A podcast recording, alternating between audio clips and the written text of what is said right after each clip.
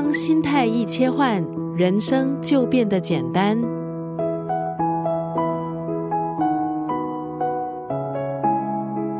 面对多变的环境，有些人适应的好，依然活得充实；有些人却苦苦追赶，生怕被世界抛弃。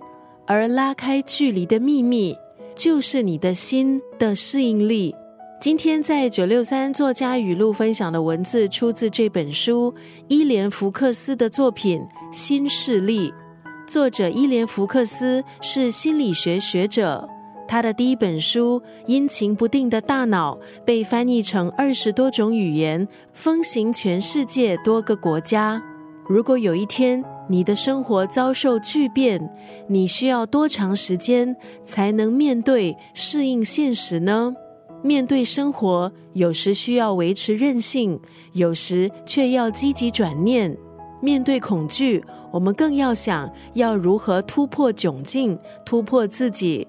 这本书透过十二项核心法则，让我们学习如何接受生命中的不确定，拥抱改变。摆脱各种助长恐惧、焦虑的行为模式。今天在九六三作家语录就要分享这本书《新势力》当中的这一段文字：思考因为恐惧而保守，反应因为习惯而僵化。你需要的不是标准答案，而是找到答案的方法。比起冒险改变。多数人应该更希望人生安稳平顺，可是人生总是无常，唯一不变的就是改变。这几年最能体现突如其来巨变的，应该就是官病疫情。如果没有足够的心理素质，很容易在这样的过程中感到挫败，陷入沮丧。